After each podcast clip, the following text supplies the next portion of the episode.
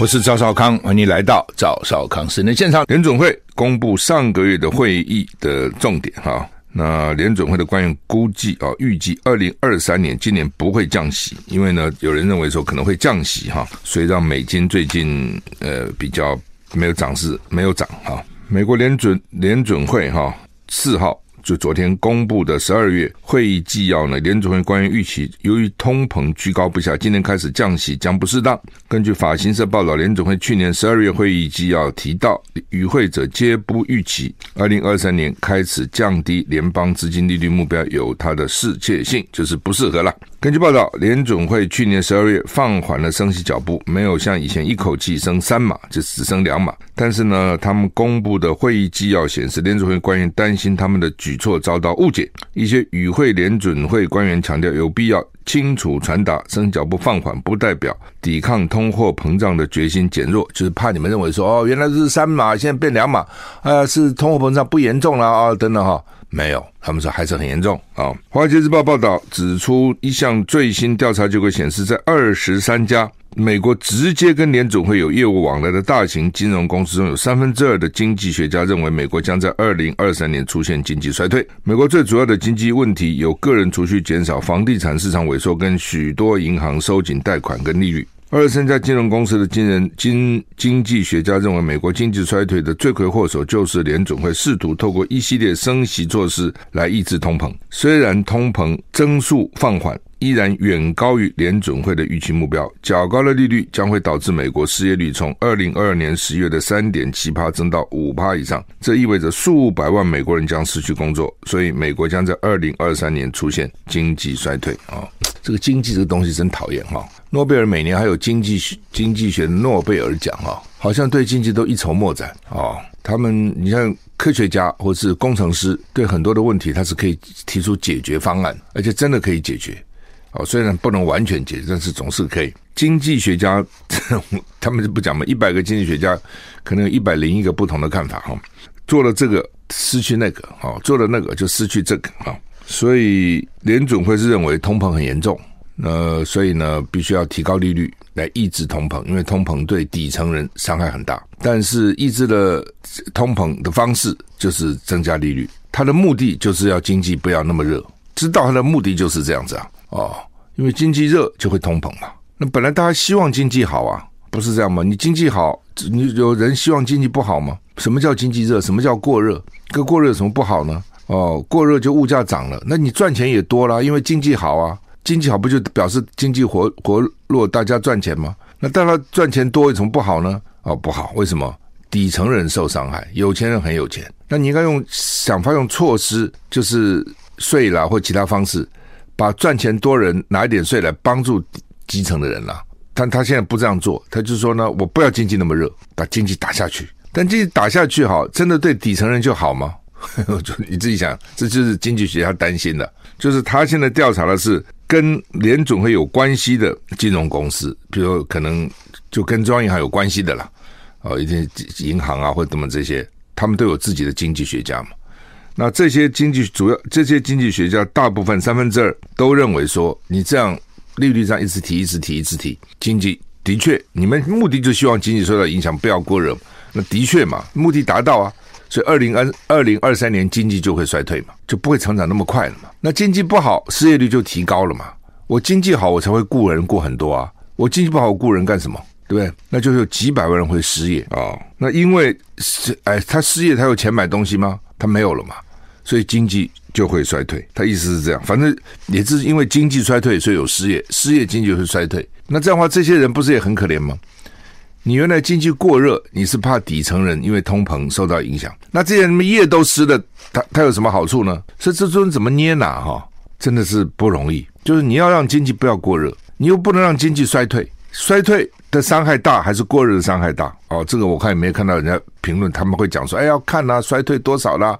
哦，过热怎么过热？我们讲些废话了哈。就所以为什么 老沈常常说他不认为社会社会学是科学？啊，因为是社会学家认为呢，社会他因为现在我们讲社会科学嘛，就是社会科学，有人他他们怕被人家认为它不是科学，所以就要讲说社会科学，但它跟科学其实是不一样的。所以科学是什么意思？科学就是它有定律哦，它有定理，它有公式，然后呢，基本上它是可以重复的，基本上是可以重复的。当当这个现象是这样的话呢，它是可以重复的。那社会学是不是很难的？不一定能够重复的哦，而且呢，它它不是可以数数量化的。所以你它，但是也不表示科学就比社会学。我讲的社会学不是社会学，就是非科、非科学、非工程这一类的，法律啦、政治啦、经济啦，哦，这个社会啦，哦，这个都是所谓非非，就是不用数字表达的吧？我想基本上这样。你工程跟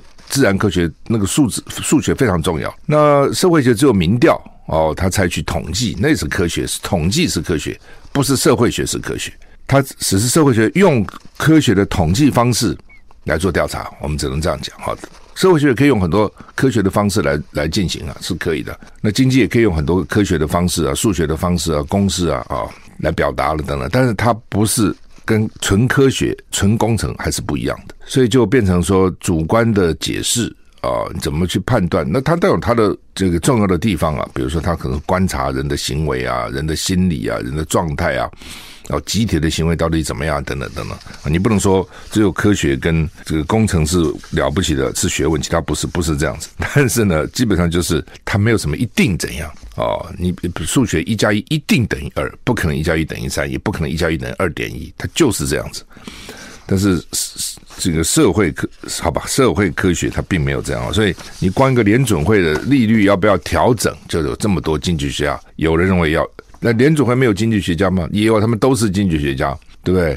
但是呢，跟这个金融公司经济学家看法可能不一样，只有跟你的立场有关哦，跟你的利益在哪里也有关系啊、好吧，麦卡锡，哎呦，昨天我们谈的时候是三轮投票失利，昨天我们上午讲，今天报纸登的都是三轮，现在六轮投票又失利了，又加三轮哦，哎，投一次票很麻烦的，不是那么容易的，算人数，什么算票数等等等等啊、美国国会。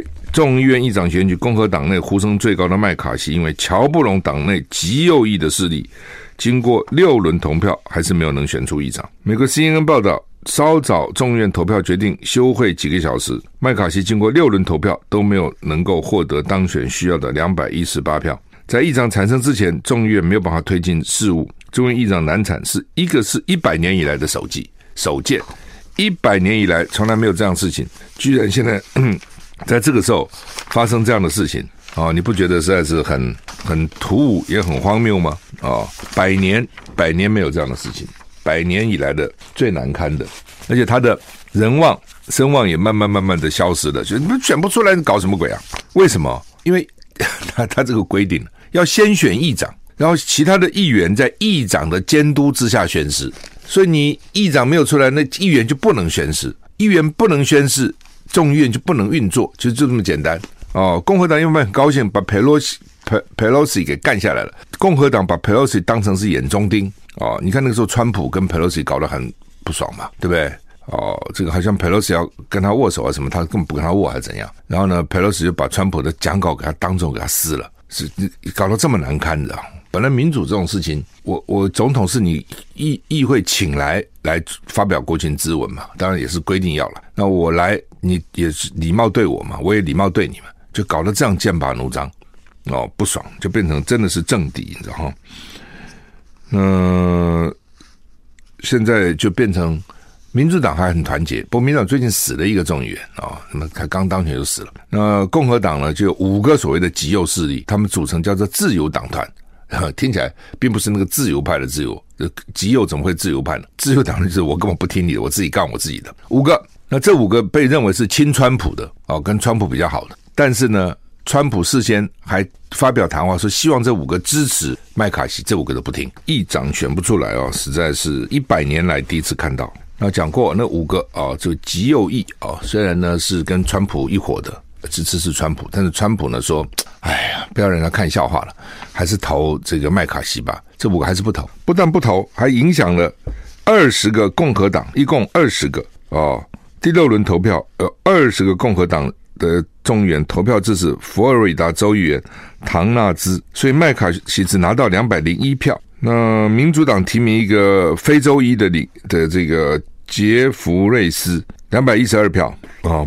那所以你看，他比那个麦卡锡拿的票还多，只是因为民主党这个人也拿不到两百一十八票，拿不到过半，所以也当选不了。反正就是没有人过半了，意思是这样。但是呢，民主党还比共和党还多了十一票，不是很好笑吗？啊、哦，那共和党众议员正在讨论四四人谈判小组，希望打破僵局。麦卡锡阵营跟反反麦卡锡阵营进行谈判。美国总统拜登表示，众议院的僵局让人很尴尬，担心这会破坏众议院。过去美国众议院议长选举大多是形式投票，不过这次共和党占两百二十二席，只比民主党多十席。麦卡锡只有失去党内四票的空间，让极右翼势力有筹码跟麦卡锡谈判。就是换句话说，一个二二二，一个二一二啊，二二二如果少五五席就变成二一七，那民主党二一二加五席也就变成二一七。这就是为什么他只能丢四票，不能丢五票，丢五票就变成平了，他也当选不了。丢五票他也不过半，因为过半必须要二一八啊，过半必须要二一八，所以你看。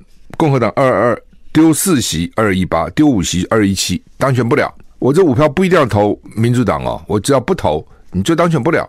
那怎么办？所以就是这就是少数多数，少数哦，少数关键了哦。昨天我讲过，今天再讲，这就叫做少数关键哦。那卡住这个多数没办法哦，就变成这样子哈。哦所以政治有时候经常这样啊，少数能够卡多数哈。那世卫示警，大陆没有充分揭露疫情，农历年恐怕爆感染潮。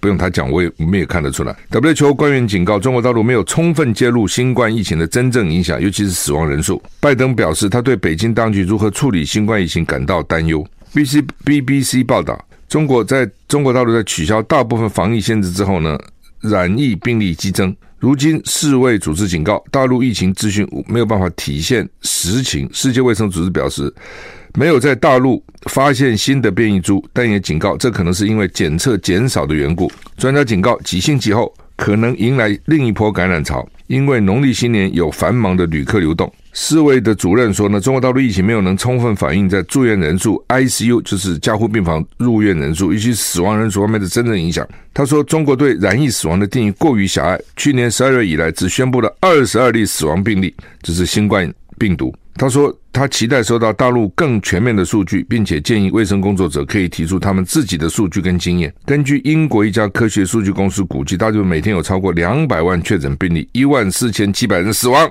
路透社说，拜登也说，对于北京怎么处理感到担忧啊！哎，反正就是中国大陆做任何事情，大家都很担忧。为什么呢？因为呢，他 因为他人很多，他做任何事情都会让让世界受到影响啊！你自己观看，比如拜登现在也担忧了。你还记不记得几个礼拜以前，大陆在发发生这个所谓“白纸运动”的时候，“白纸运动”就希望说能够能够停止这个。这个什么清零啊等等哈，美国都还支持啊，记得吗？哦，那好了，老公一说哈，那我不管了。白纸，当然我觉得他也是顺水推舟了。哦，你们你们叫我开放，我就开呀、一开我就不管了。哦，但人叫你开，不是叫你这样开，他就开了就不管了。他肯定管不了了，人太多了。哦，封闭我知道怎么封啊，一开就就就一发不可收拾了。你很难说我什么局部局部的封，局部的开。这怎么个局部法呢？所以他一放，那这个放到底是政策性，他本来就预备这样放，还是因为白纸运动逼他这样放，还是有点所谓赌气式的放？你们好，你们都说你们厉害，你们用我的政策不对，好，听你们的，看会怎样？不管怎样，反正现在就是一发不可收拾了。那理论上说，大家都感染了，就应该主要的人都有免疫力了嘛？主主要的人哈，当然少数会重复感染。所以大家估计说春节过后应该好，可是大家又担心春节因为回家哦团聚，所以呢人群聚又爆发了。这样美国也担忧了，世卫组织也担忧了，其他国家也担忧了啊！说大陆到底多少人染疫，多少人死，多少人住院，那又怎样呢？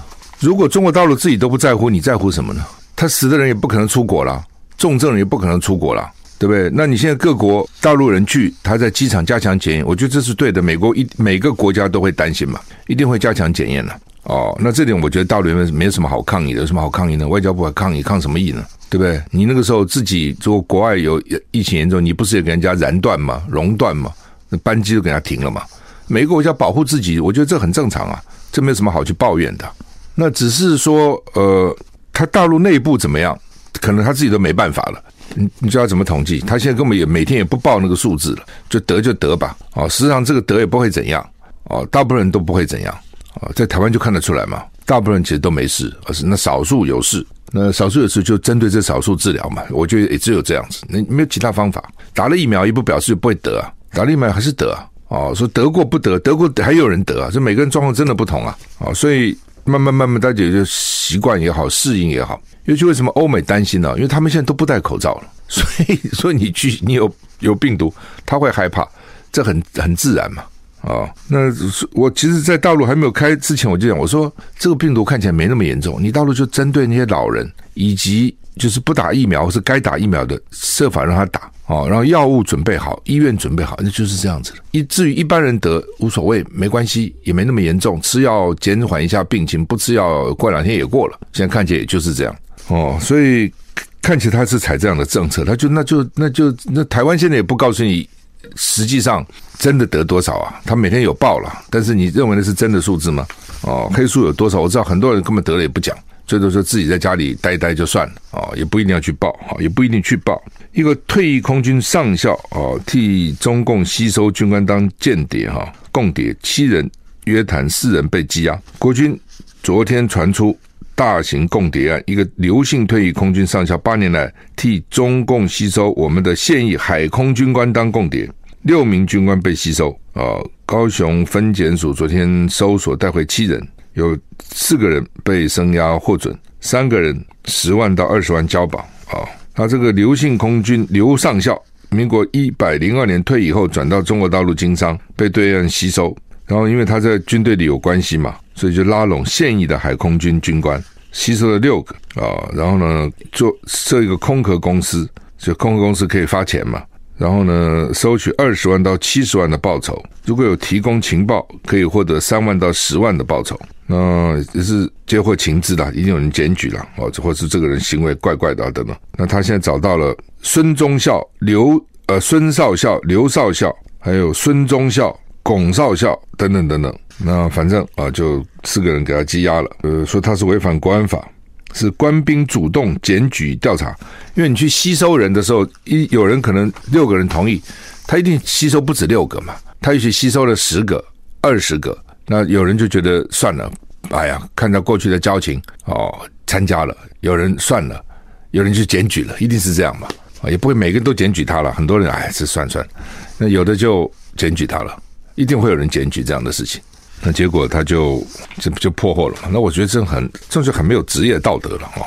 你你就不要讲对国家的忠诚，那是另外一回事情，那是让很重要一群军人。你就算一般人职业道德，你也不可以这样子啊。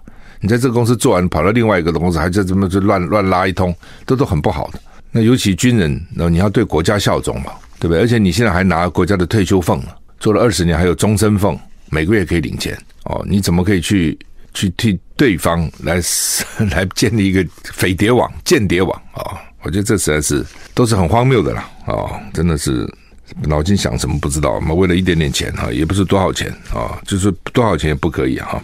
那好，《中国时报》《联合报》头版头讲的都是他们要发那个发钱了哈，六千块哈。我记得苏贞昌以前是非常反对发钱的哦，所以马英九时候搞过一个消费券，记得吗？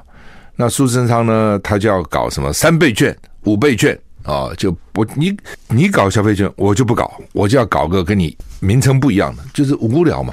常常觉得哈，古古人讲说“宰相肚里能撑船”，这当行政院长的就是古时候的宰相。哦，照理讲肚量应该很大，你当到这个位置了，也经过多少风风雨雨，对不对？多少政治斗争，然后看到多少人起起落落，其实应该是应该是看很多事情是看得很开的，已经看到这么多了嘛。然后总是有下来的一天嘛，总不可能一直干嘛。哦，那你在任上就好好做，人在宫门好修行。我常常这样认为。哦，有机会在公家机关做，就真的那是最大的慈善事业。你可以做非常多的公益事情，只要对老百姓好，那就是一种公益公益嘛。啊，那对这种这种哎这种小枝小节哦事情，应该就是看淡。哎，不，他们还真的跟你斤斤计较。你叫消费券，我就不要叫消费券，呃，我就要叫三倍券。我就要叫五倍券。你叫我发现金，我就不发现金。告诉你现金有多少坏处，最大的坏处就是他存起来不去买。我给他钱，希望他买，他把它存起来不买，他要存关你什么事呢？对，他现在存，也许现在没买，也许下个月买了。对，就是说你管太多了嘛。那你要印这些券，就要花很多的成本去印，对不对？也增加浪费，就是也是环保嘛的垃圾嘛。就算回收也是很麻烦嘛。要发也很麻烦，要发个券，不是都这样吗？哦，好，叫你发现金，所以人家国国外没搞这什么一大堆券，就直接汇到户头就算，不搞。那现在发觉行政院长位置不保了啊。哦所以赶快，民之所好好之，就赶快吧。其实我就早讲，我说该不该发这个钱，真的是不该发。为什么？他没钱嘛，他是打肿脸充胖子嘛，知道这意思吗？我今天跟你说哈，哎，我最近哈拿到一笔奖金，对不对？我拿了一百万，哎，你一百万请客啊，太好了，你一百万呢？他不知道我那边欠了那么一一亿呀，我银行欠了一亿呀。当然了，再多不愁了。好吧，你说我这一百万就都是还了的意义，还剩才差九千九百万嘛，所以还不还也没差了。这一百万呢，是先大家爽一爽，大花二花五花六花罢了哦，再多不愁。但是经营国家其实不能这样，他那个负债负一堆，我光随便念给你听。台电去年赔两千三百亿，中油赔两千亿，台电今年要赔两千五百亿，劳保又亏一个大洞，要不去填一千亿，还填不满。每年都要填，以后就台铁到现在累计亏损四四千亿，因为将近三十年没涨过，这台铁的票价真的很便宜。我有一次呢，从那个南港，我 我坐高铁，不知道怎么回事坐过了，本来应该在台北，我坐到南港了，然后呢要，但是我车子停在台北啊，所以要再坐坐一个台铁的车，高铁就转台铁车到台北站，那个好像只有很便宜的票价了。我想啊，这么便宜。我看那个成本，光卖给我票跟在那个那个票，可能都不止十几块，真的就很便宜啊！美国去坐坐火车好贵啊，火车是借在亏狗巴士跟飞机票之间的钱，火车是非常昂贵的，它几十年都没涨嘛，就亏四千亿啊！它不是有赚，它没赚啊，它亏四千亿啊！然后呢，特别预算前瞻八千八百亿哦，然后呢，这个防疫八千亿。然后呢，买飞弹、买无人机、买战车，国防一贴又是几千亿，叫潜舰。我们搞了两三兆的，就民进党这这六年就搞了两三兆的窟窿，他哪有什么钱呢、啊？他根本没钱。只是呢，他讲出来了，我多有政绩啊，我比马英九棒啊，我比国民党棒啊。你看我都税都超收啊，你这超收你就说你发一发，当然很苦啊啊、哦。然后他说不行，钱要在刀口上。苏贞昌为了保他行政院的官位，冲出来，我发。对，我发讲完了以后，蔡英文立刻说：“好吧，那就发，那就发。什么个政府嘛？你告诉这这个什么东西啊？”所以呢，《中国时报》头版头说，春节后发放，国民党执意是为保住苏奎。那苏那蔡英文现在也要苏奎，苏奎也有恃无恐。你想要对抗赖清德，谁帮你对抗啊？哎，只有我这个男人够狠了，只有我在这里哈，我才挡得住赖清德。那你蔡英文要靠我，你不靠我，你找谁来挡呢？我霸气够啊，我狠呐、啊，对不对？我。必要的时候跟他吵架，跟他邪咩都可以啊，哦，那你不靠我，你靠谁呢？哦，所以呢，我就这样干了，发，而且对低收入户、什么中低收入户，每个月发，发一年，为什么？发到下次选举之前，你们感不感谢我？每个月给你发钱，哦，我的位置要不要继续做？台南这变成台南国了，他们说是苗栗国哈，真的变成台南国哈。这个台南市议会国民党团的书记长叫蔡玉辉哈。他说：“金不可怕，黑才可怕。这我觉得啊，这个黑道怕谁？基本上黑道怕警察，警察怕谁？警察怕议员，议员怕谁？议员怕黑道。哦，之前就有这种所以怕来这种怕的怕的这这个循环论，怕的生态论。议员怕黑道啊，黑道嘛把你干掉了，对不对？”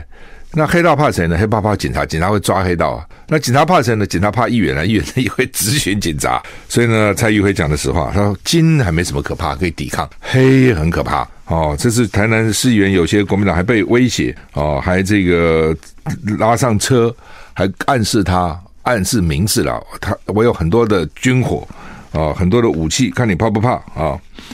那现在传出来啊，就检调也听到什么一千万、两千万，甚至五千万关键价嘛哈。那黑道呢，想办法就是先好言劝说，他也不一来就威胁你，先哎兄弟啊，对不对？这个我给你这个好处那个好处，对不对？大家都兄兄弟嘛，啊，要不然后呢你不听，哎，敬酒不吃吃罚酒哦，啊，你什么意思？什么意思？啊，然后呢，所以那个不是一个方毅丰原就被请上车吗？上车上跟他讲说，你不可以投谁谁谁，你要不然就投你自己，要不然就投我们。哦，他说啊，几分钟下来，那还要几分钟，对不对？这够了，一句话带到就够了。所以吓得他不敢睡家里，只敢睡议会。议会好歹还有个驻卫警啊什么在里面，你歹毒再怎样跑到议会来行凶，大家就不太敢。你告诉我，这台南市变成什么样子？怎么会变成这样子？而且呢？这些事情哈，你看之前有什么八十八枪啊，什么什么远景被杀等等，这些事情发生了以后，照理讲，检调警方都应该很重视台南市的治安，还敢发生这样的事情？选议长还敢发生这样的事情啊？所以呢，这个蔡玉辉就党团书记长就说啊，奇怪嘞，啊，议长到底有多大的好处呢？有多大的权力呢？哦，非要当选不可能？那当然有很大的好处，当然有很大的权力嘛，对不对？你想议长。讲话，议长平常就等于议会的老大哦。议员真的有什么困难，有时候议长还要帮你协助，还帮你调钱哦。那这个议员，那议长有事情拜托议员，议员通常也就买个单嘛。所以市政府有很多时候是需要议会来支持的，对不对？那议长如果说帮帮你讲个话，有没有帮助呢？当然是有帮助。大家对议长有一定的尊重啊、议长真的要什么介入什么关说啦，什么事情啊，都比较容易，因为议长嘛。怎么？大家总要给议长一个面子，否则你还要在议长议会里面混吗？那这个时候，他当然很多厂商啊什么就会去找嘛，请议长来帮忙啊。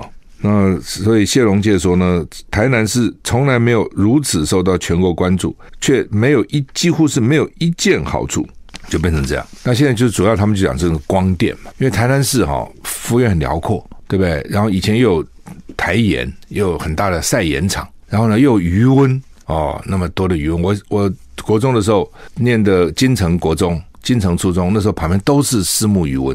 哦哇，这个看到鱼跳起来，那个虱目鱼全身银银光闪闪，在太阳下面跳起来，在那个跳到空中，哎呀，很漂亮，很好看的哈。那、上面现在都给你搞那个 太阳能板，都搞这东西。就说蔡英文一个政策，这种政策呢是一个理想的政策哦，美好的大饼，就全台湾跟着跟着这样搞哦，就是变成这样子哈、哦。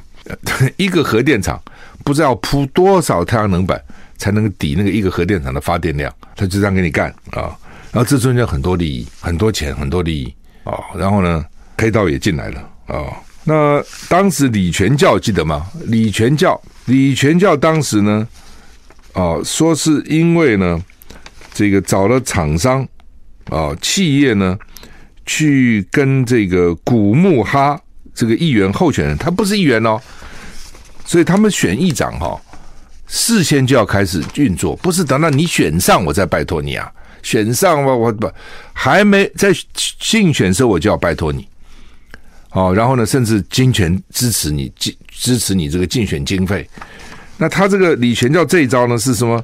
就跟那个古木哈说呢，找朋友了，说我哈我哈把另外一个参选把他戳退了，对？另外一个叫他不要选，那为什么另外一个不要选？一直给钱嘛，哎，不要选了，你自己开销啊，曾经我都帮你付了，好，再给你了，哦，你不要选了。然后呢，你的对手不选，你就当选了嘛，对不对？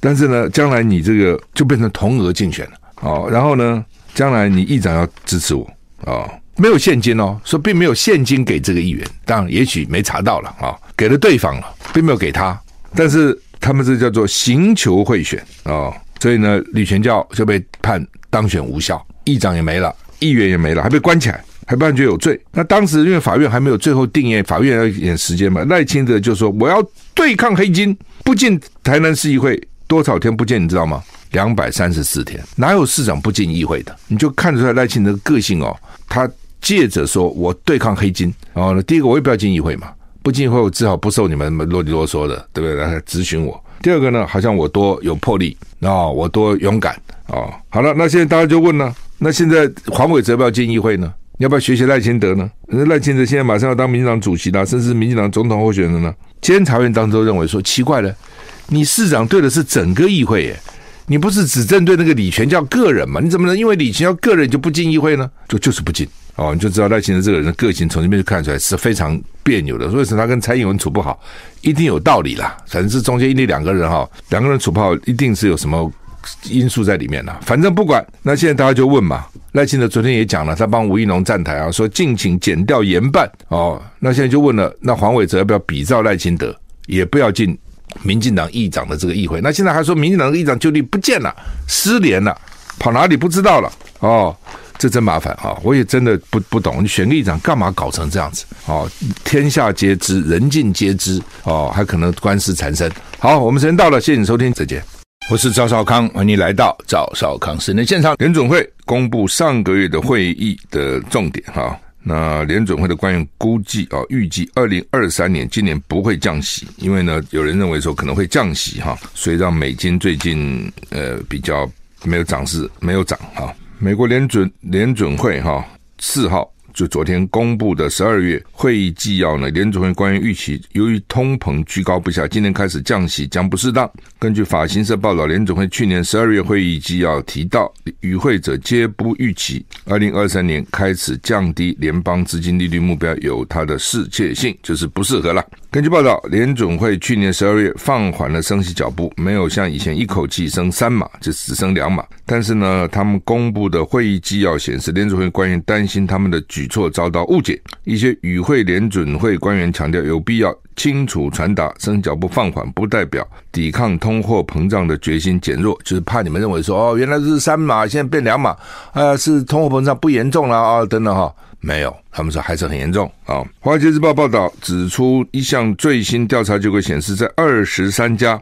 美国直接跟联总会有业务往来的大型金融公司中，有三分之二的经济学家认为，美国将在二零二三年出现经济衰退。美国最主要的经济问题有个人储蓄减少、房地产市场萎缩，跟许多银行收紧贷款跟利率。二十三家金融公司的经人经经济学家认为，美国经济衰退的罪魁祸首就是联准会试图透过一系列升息措施来抑制通膨。虽然通膨增速放缓，依然远高于联准会的预期目标。较高的利率将会导致美国失业率从二零二二年十月的三点七趴增到五趴以上，这意味着数百万美国人将失去工作。所以，美国将在二零二三年出现经济衰退啊。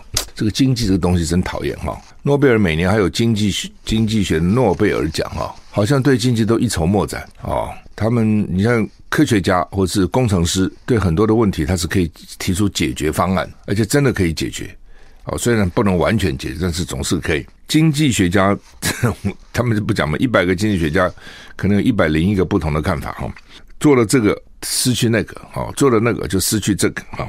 所以联准会是认为通膨很严重，那所以呢，必须要提高利率来抑制通膨，因为通膨对底层人伤害很大。但是抑制了通膨的方式就是增加利率，它的目的就是要经济不要那么热，知道它的目的就是这样子啊，哦，因为经济热就会通膨嘛。那本来大家希望经济好啊，不是这样吗？你经济好，你有人希望经济不好吗？什么叫经济热？什么叫过热？跟过热有什么不好呢？哦，过热就物价涨了，那你赚钱也多了，因为经济好啊，经济好不就表示经济活活络，大家赚钱吗？那当然赚钱多有什么不好呢？哦，不好，为什么？底层人受伤害，有钱人很有钱，那你应该用想法用措施，就是税啦或其他方式，把赚钱多人拿一点税来帮助基层的人啦。但他现在不这样做，他就说呢，我不要经济那么热，把经济打下去。但经济打下去好，真的对底层人就好吗？就你自己想，这就是经济学家担心的，就是他现在调查的是跟联总会有关系的金融公司，比如可能就跟中央银行有关系的啦，哦，一些银行啊或者怎么这些，他们都有自己的经济学家嘛。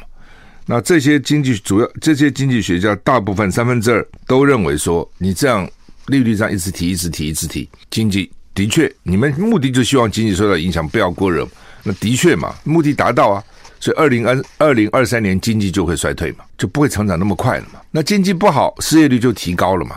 我经济好，我才会雇人雇很多啊。我经济不好，我雇人干什么？对不对？那就有几百万人会失业啊、哦。那因为是哎，他失业，他有钱买东西吗？他没有了嘛，所以经济就会衰退。他意思是这样，反正也是因为经济衰退，所以有失业，失业经济就会衰退。那这样的话，这些人不是也很可怜吗？你原来经济过热，你是怕底层人因为通膨受到影响。那这些人业都湿了，他他有什么好处呢？所以这尊怎么捏拿哈，真的是不容易。就是你要让经济不要过热，你又不能让经济衰退。衰退的伤害大还是过热的伤害大？哦，这个我看也没有看到人家评论，他们会讲说，哎，要看啊，衰退多少啦？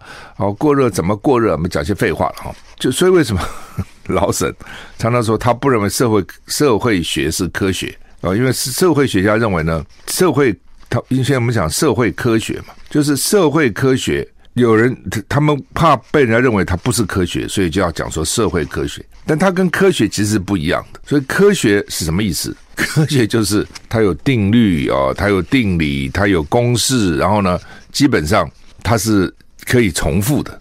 基本上是可以重复的。当当这个现象是这样的话呢，它是可以重复的。那社会学是不是很难的？不一定能够重复的哦。而且呢，它它不是可以数数量化的。所以你它，但是也不表示科学就比社会学。我讲的社会学不是社会学，就是非科非科学、非工程这一类的，法律啦、政治啦、经济啦、哦，这个社会啦。哦，这个都是所谓非非，就是不用数字表达的吧？我想基本上这样。你工程跟自然科学那个数字数学非常重要。那社会学只有民调哦，他采取统计，那是科学，是统计是科学，不是社会学是科学。他只是社会学用科学的统计方式来做调查，我们只能这样讲。好的，社会学可以用很多科学的方式来来进行啊，是可以的。那经济也可以用很多科学的方式啊，数学的方式啊，公式啊啊。来表达了等等，但是它不是跟纯科学、纯工程还是不一样的，所以就变成说主观的解释啊，怎么去判断？那它都有它的这个重要的地方啊，比如说它可能观察人的行为啊、人的心理啊、人的状态啊。然后集体的行为到底怎么样？等等等等，你不能说只有科学跟这个工程是了不起的，是学问，其他不是，不是这样子。但是呢，基本上就是它没有什么一定怎样哦。你数学一加一一定等于二，不可能一加一等于三，也不可能一加一等于二点一，它就是这样子。但是这个社会科，好吧，社会科学它并没有这样，所以你光一个联准会的利率要不要调整，就有这么多经济学家，有人认为要。那联组会没有经济学家吗？也有，他们都是经济学家，对不对？但是呢，跟这个金融公司经济学家看法可能又不一样，这又跟你的立场有关哦，跟你的利益在哪里也有关系啊、好吧，麦卡锡，哎呦，昨天我们谈的时候是三轮投票失利，昨天我们上午讲，今天报纸登的都是三轮，现在六轮投票又失利了，又加三轮哦，哎，投一次票很麻烦的，不是那么容易的，算人数，什么算票数等等等等啊、美国国会。众议院议长选举，共和党内呼声最高的麦卡锡，因为乔布隆党内极右翼的势力，经过六轮投票，还是没有能选出议长。美国 CNN 报道，稍早众议院投票决定休会几个小时，麦卡锡经过六轮投票都没有能够获得当选需要的两百一十八票。在议长产生之前，众议院没有办法推进事务。众议院议长难产是一个是一百年以来的首记首见，一百年以来从来没有这样事情，居然现在。在这个时候发生这样的事情啊，你不觉得实在是很很突兀也很荒谬吗？啊，百年百年没有这样的事情，百年以来的最难堪的，而且他的人望声望也慢慢慢慢的消失了，就你们选不出来，你搞什么鬼啊？为什么？因为 他他这个规定要先选议长，然后其他的议员在议长的监督之下宣誓，所以你议长没有出来，那议员就不能宣誓，议员不能宣誓。众议院就不能运作，其实就这么简单哦。共和党因为很高兴把佩洛西佩佩洛西给干下来了，共和党把佩洛西当成是眼中钉哦。你看那个时候，川普跟佩洛西搞得很不爽嘛，对不对？哦，这个好像佩洛西要跟他握手啊什么，他根本不跟他握还是怎样？然后呢，佩洛西就把川普的讲稿给他当众给他撕了，是搞得这么难堪的啊。本来民主这种事情，我我总统是你议议会请来来发表国情咨文嘛，当然也是规定要了。那我来，你也是礼貌对我嘛，我也礼貌对你嘛，就搞得这样剑拔弩张，哦，不爽，就变成真的是政敌，你知道哈？嗯，现在就变成民主党还很团结，不过民主党最近死了一个众议员啊，那么他刚当选就死了。那共和党呢，就有五个所谓的极右势力，他们组成叫做自由党团。听起来并不是那个自由派的自由，极右怎么会自由派呢？自由党就是我根本不听你的，我自己干我自己的。五个，那这五个被认为是亲川普的，哦，跟川普比较好的，但是呢，川普事先还发表谈话说，希望这五个支持麦卡锡，这五个都不听，议长选不出来哦，实在是一百年来第一次看到。那讲过那五个啊，就极右翼啊，虽然呢是跟川普一伙的，支持是川普，但是川普呢说，哎呀，不要让人家看笑话了，还是投这个麦卡锡吧。这五个还是不投，不但不投，还影响了二十个共和党，一共二十个哦。第六轮投票有二十个共和党。的众议员投票支持佛罗里达州议员唐纳兹，所以麦卡锡只拿到两百零一票。那民主党提名一个非洲裔的领的这个杰弗瑞斯，两百一十二票啊。那所以你看他比那个麦卡锡拿的票还多，只是因为民主党这个人也拿不到两百一十八票，拿不到过半，所以也当选不了。反正就是没有人过半了，意思是这样。但是呢，民主党还比共和党还多了十一票，不是很好笑吗？啊、那共和党众议员正在讨论四四人谈判小组，希望打破僵局。麦卡锡阵营跟反反麦卡锡阵营进行谈判。美国总统拜登表示，众议院的僵局让人很尴尬，担心这会破坏众议院。过去美国众议院议长选举大多是形式投票，不过这次共和党占两百二十二席，只比民主党多十席。麦卡锡只有失去党内四票的空间，让极右翼势力有筹码跟麦卡锡谈判。就是换句话说，一个二二二，一个二一二啊，二二二如果少五五席就变成二一七，那民主党二一二加五席也就变成二一七。这就是为什么他只能丢四票，不能丢五票，丢五票就变成平了，他也当选不了。丢五票他也不过半，因为过半必须要二一八啊，过半必须要二一八，所以你看。共和党二二丢四席二一八，丢五席二一七，当选不了。我这五票不一定要投民主党哦，我只要不投，你就当选不了。那怎么办？所以就是这就是少数多数少数哦，少数关键了哦。昨天我讲过，今天再讲，这就叫做少数关键哦。那卡住这个多数没办法哦，就变成这样子哈。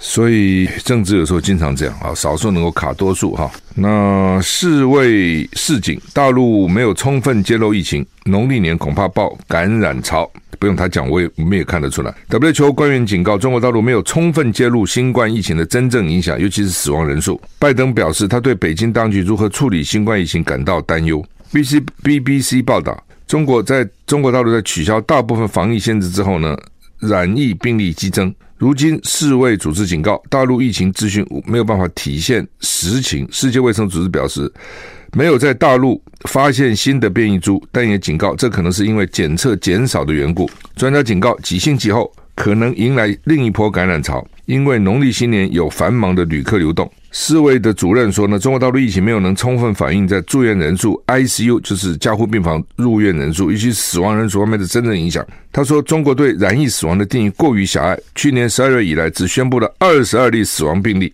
这是新冠病毒。他说，他期待收到大陆更全面的数据，并且建议卫生工作者可以提出他们自己的数据跟经验。根据英国一家科学数据公司估计，大陆每天有超过两百万确诊病例，一万四千七百人死亡。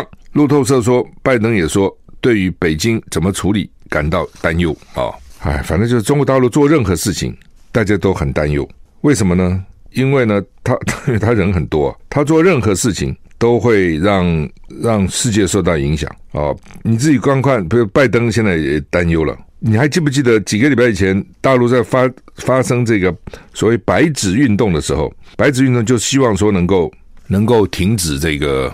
这个什么清零啊等等哈，美国都还支持啊，记得吗？哦，那好了，老公一说哈，那我不管了。白纸，当然我觉得他也是顺水推舟了。哦，你们你们叫我开放，我就开呀、一开我就不管了。哦，但人叫你开，不是叫你这样开，他就开了就不管了。他肯定管不了了，人太多了。哦，封闭我知道怎么封啊，一开就就就一发不可收拾了。你很难说我什么局部局部的封，局部的开。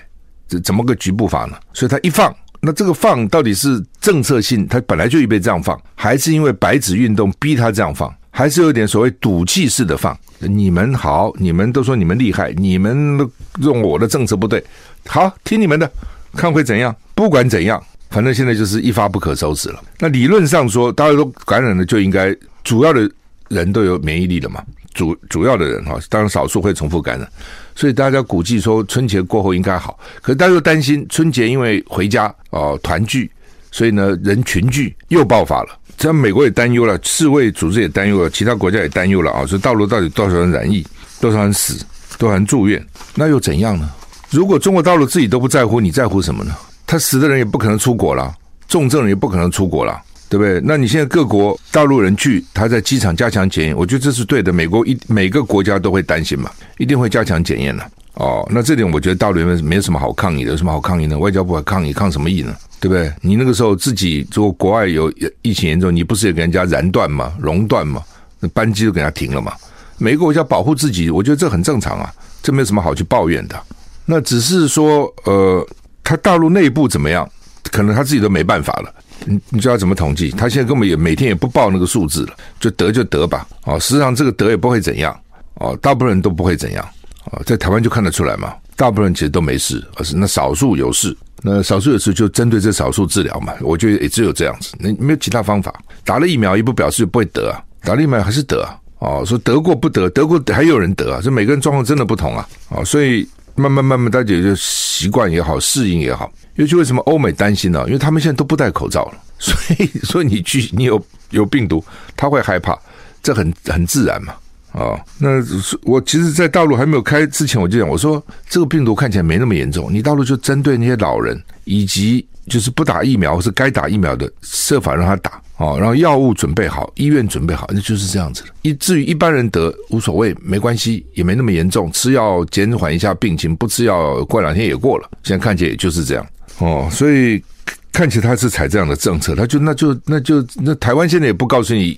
实际上真的得多少啊？他每天有报了，但是你认为那是真的数字吗？哦，黑数有多少？我知道很多人根本得了也不讲，最多说自己在家里待待就算了哦，也不一定要去报，哈，也不一定去报。一个退役空军上校哦，替中共吸收军官当间谍哈，共谍七人约谈四人被羁押。国军昨天传出大型共谍案，一个刘姓退役空军上校八年来替中共吸收我们的现役海空军官当共谍。六名军官被吸收啊！高雄分检署昨天搜索带回七人，有四个人被声押获准，三个人十万到二十万交保啊！他这个刘姓空军刘上校，民国一百零二年退役后转到中国大陆经商，被对岸吸收，然后因为他在军队里有关系嘛，所以就拉拢现役的海空军军官，吸收了六个啊！然后呢，做设一个空壳公司，就空壳公司可以发钱嘛。然后呢，收取二十万到七十万的报酬，如果有提供情报，可以获得三万到十万的报酬。那也是接获情资的，一定有人检举了哦，或是这个人行为怪怪的等等。那他现在找到了孙忠孝、刘呃孙少校、刘少校，还有孙忠孝、龚少校等等等等。那反正啊，就四个人给他羁押了。呃，说他是违反国安法。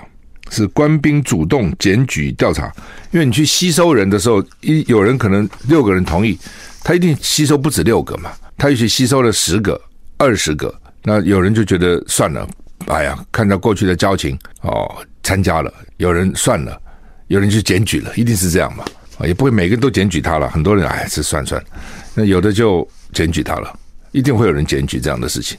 那结果他就就就破获了嘛。那我觉得这很，这就很没有职业道德了哦。你你就不要讲对国家的忠诚，那是另外一回事情，那是让很重要一群军人。你就算一般人职业道德，你也不可以这样子啊。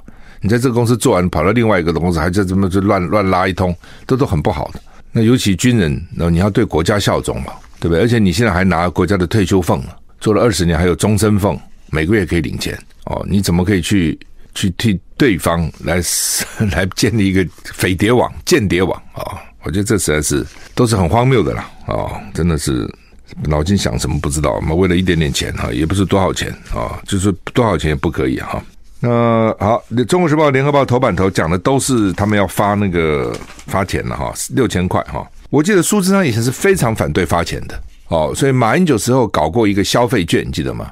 那苏贞昌呢，他就要搞什么三倍券。五倍券啊，就我你你搞消费券，我就不搞，我就要搞个跟你名称不一样的，就是无聊嘛。常常觉得哈，古古人讲说“宰相肚里能撑船”，这个当行政院长的，就是古时候的宰相。哦，照理讲，度量应该很大。你当到这个位置了，也经过多少风风雨雨，对不对？多少政治斗争，然后看到多少人起起落落，其实应该是，应该是看很多事情是看得很开的。已经看到这么多了嘛，然后总是有下来的一天嘛，总不可能一直干嘛。哦，那你在任上就好好做，人在宫门好修行。我常常这样认为。哦，有机会在公家机关做，就真的那是最大的慈善事业。你可以做非常多的公益事情，只要对老百姓好，那就是一种公益公益嘛。啊，那对这种这种哎这种小枝小节哦事情，应该就是看淡。哎，不，他们还真的跟你斤斤计较。你叫消费券，我就不要叫消费券，呃，我就要叫三倍券，我就要叫五倍券。你叫我发现金。我就不发现金，告诉你现金有多少坏处。最大的坏处就是他存起来不去买，我给他钱希望他买，他把它存起来不买，他要存关你什么事呢？对，他现在存，也许现在没买，也许下个月买了，就是说你管太多了嘛。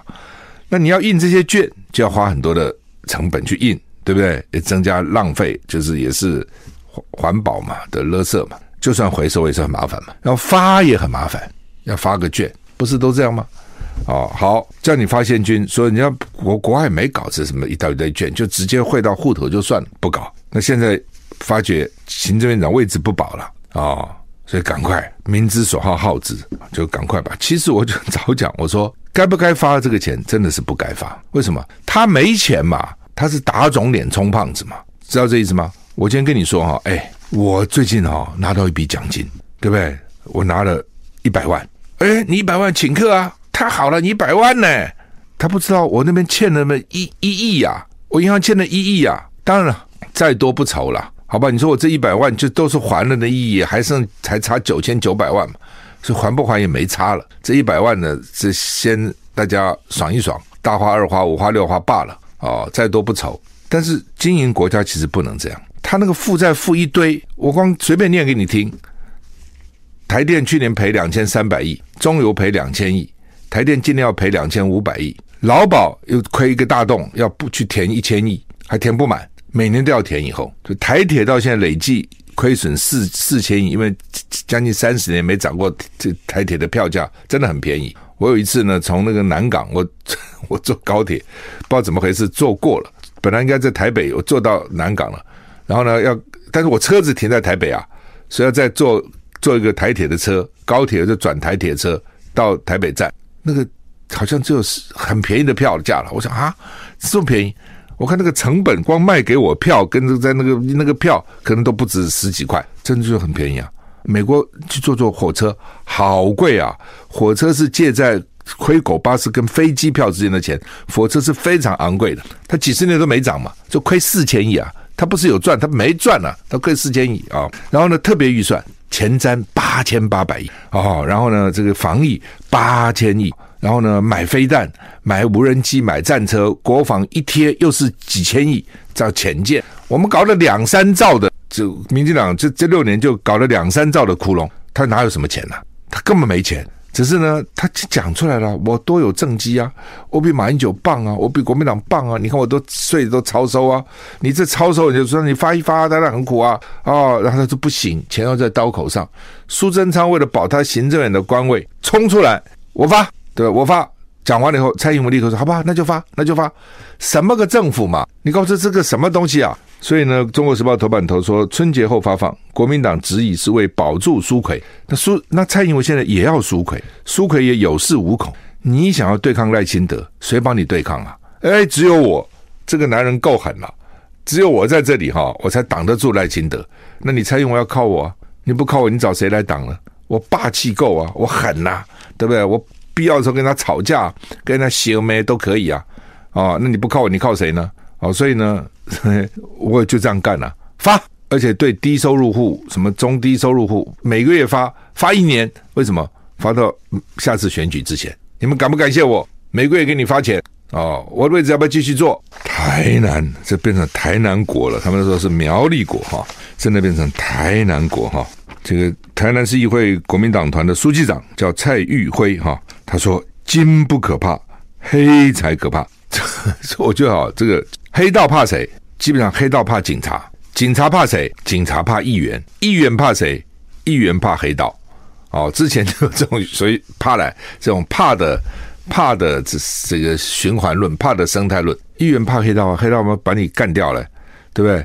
那黑道怕谁呢？黑道怕警察，警察会抓黑道啊。那警察怕谁呢？警察怕议员啊，议员也会质询警察。所以呢，蔡玉辉讲的实话，他说金还没什么可怕，可以抵抗，黑很可怕哦。这是台南市议员有些国民党还被威胁哦，还这个拉上车，还暗示他，暗示明示了他，我有很多的军火啊，很多的武器，看你怕不怕啊？